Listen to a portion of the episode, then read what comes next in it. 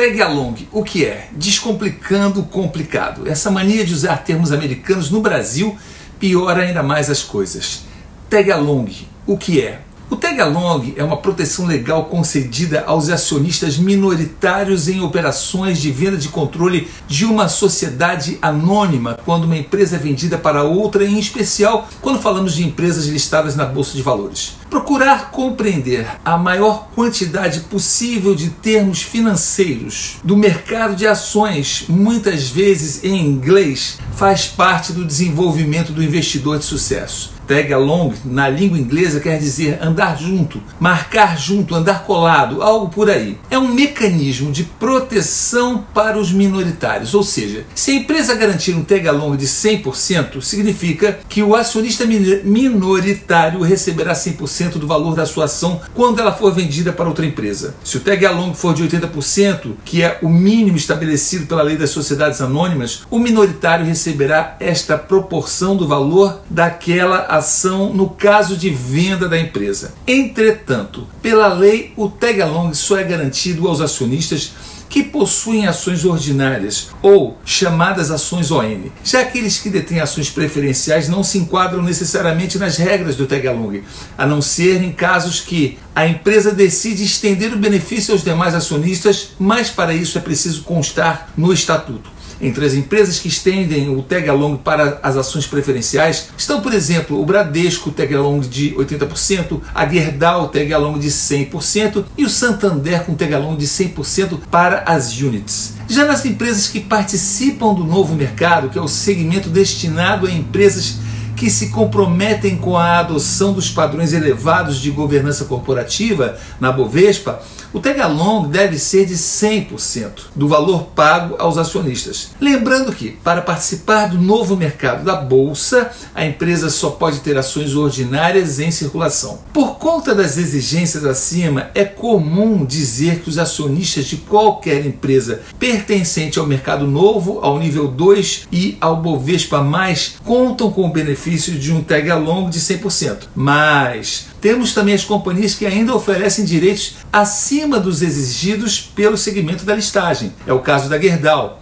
A empresa pertence ao nível 1, mas oferece a proteção de 100% tanto para as ONs quanto para as PMs. Não há dúvida de que a proteção do tag along é algo desejável para o minoritário. Algumas pessoas, inclusive, defendem a ideia de que somente valeria a pena comprar ações ON por este motivo. Esse raciocínio seria de que existiria um alinhamento maior de interesses com os minoritários em operações de troca de controle, fusões e aquisições, mas alguns dos pontos a serem observados são, por exemplo, a governança corporativa, a equipe gestora. Isso é muito mais importante do que a classe de uma ação ou o segmento de listagem da bolsa. Por exemplo, no Brasil, as empresas do grupo X, a OGX, OSX, MMSX, entre outras do empresário Eike Batista, elas eram do novo mercado, tinham tag along, enquanto muitos bancos privados ainda não são. E qual você acha que gerou mais valor para o acionista? Obviamente que são os bancos, enquanto o Eike Batista quebrou com todas as empresas dele. Aqui você já começa a perceber que a história do tag along não é bem assim como contam os que não entendem de investimento. Na prática, esse problema de falta de proteção não é tão relevante assim por vários motivos. O primeiro deles é que ações PN sem tag along são cada vez mais raras. Além disso, mesmo nos casos em que não existe a proteção, várias ações ON costumam não ter liquidez nenhuma. Ou então, a venda de controle da empresa é improvável. Estudos recentes demonstram que das cerca de 396 empresas da Bolsa de Valores analisadas em 2018, 183 só têm ações ON. Ou seja, a metade das empresas da Bolsa já tem a proteção do tag Galão de 100%, sendo que a metade destas, em tese protegidas, 97%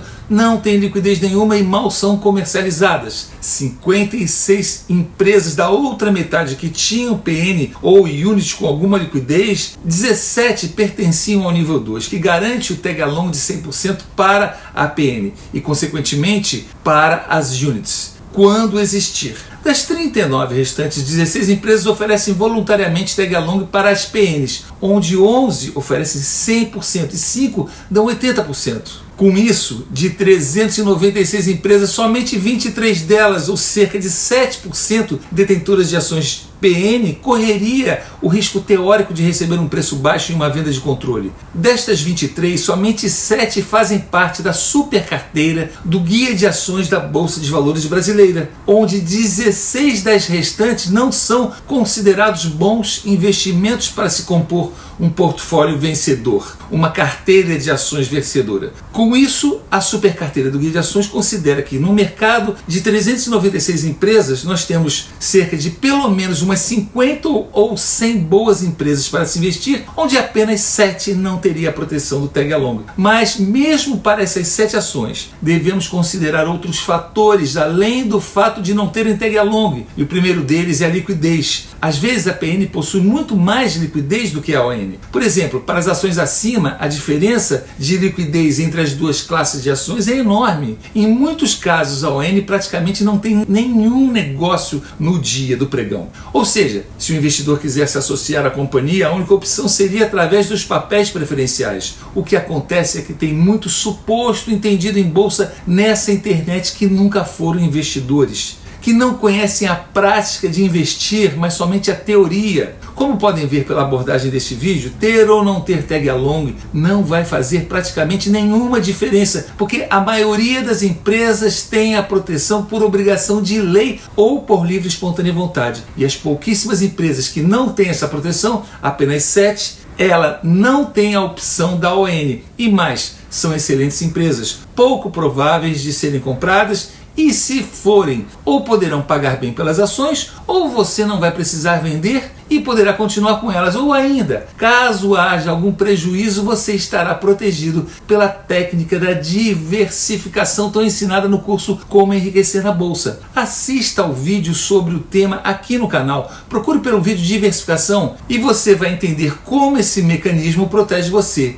e ainda aumenta as suas chances de seu patrimônio em ações crescer mais ainda. Muitos mitos fazem parte do imaginário popular quando falamos de ações, e um dos mais comuns é o de que a bolsa seja arriscada quando não é. O sistema financeiro alardeou essa mentira como sendo verdade, para poder vender seus produtos financeiros com baixo rendimento para uma população desinformada. Como não existia até agora quem contestasse essas mentiras, elas foram parecendo que eram verdades quando não são. O mercado de ações não é de risco, não é arriscado. Ele é sim variável, mas somente porque o preço das ações varia, oscila, mas os proventos e dividendos, eles são pagos sobre o lucro, que em geral se mantém mesmo nas quedas ou crises. Arriscado é morrer pobre com o dinheiro no banco, onde ele nunca cresce. Arriscado é terminar a vida como um indigente do INSS e com uma aposentadoria miserável. Isso sim é investimento